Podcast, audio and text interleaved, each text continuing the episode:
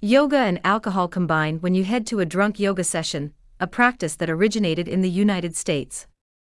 These classes, which are now starting to emerge in countries like Germany, and occasionally France, are above all recreational, and do not constitute a sporting activity as such. An unusual cocktail, drunk yoga gives followers the chance to take a yoga class with a glass in hand.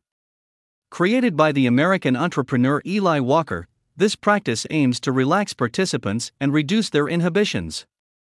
After several drinks, participants are supposedly better able to work on their flexibility. The young woman made this observation in 2017 while talking with her bosses at a party.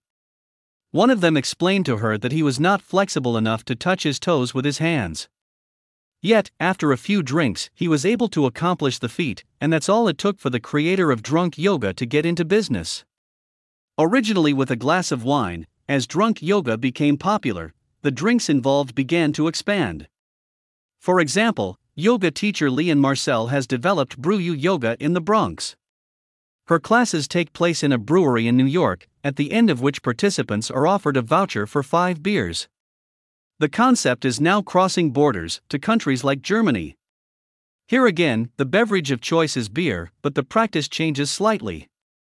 In a beer yoga class, you should expect to drink throughout the session between two positions. So, can drunk yoga replace your regular workout?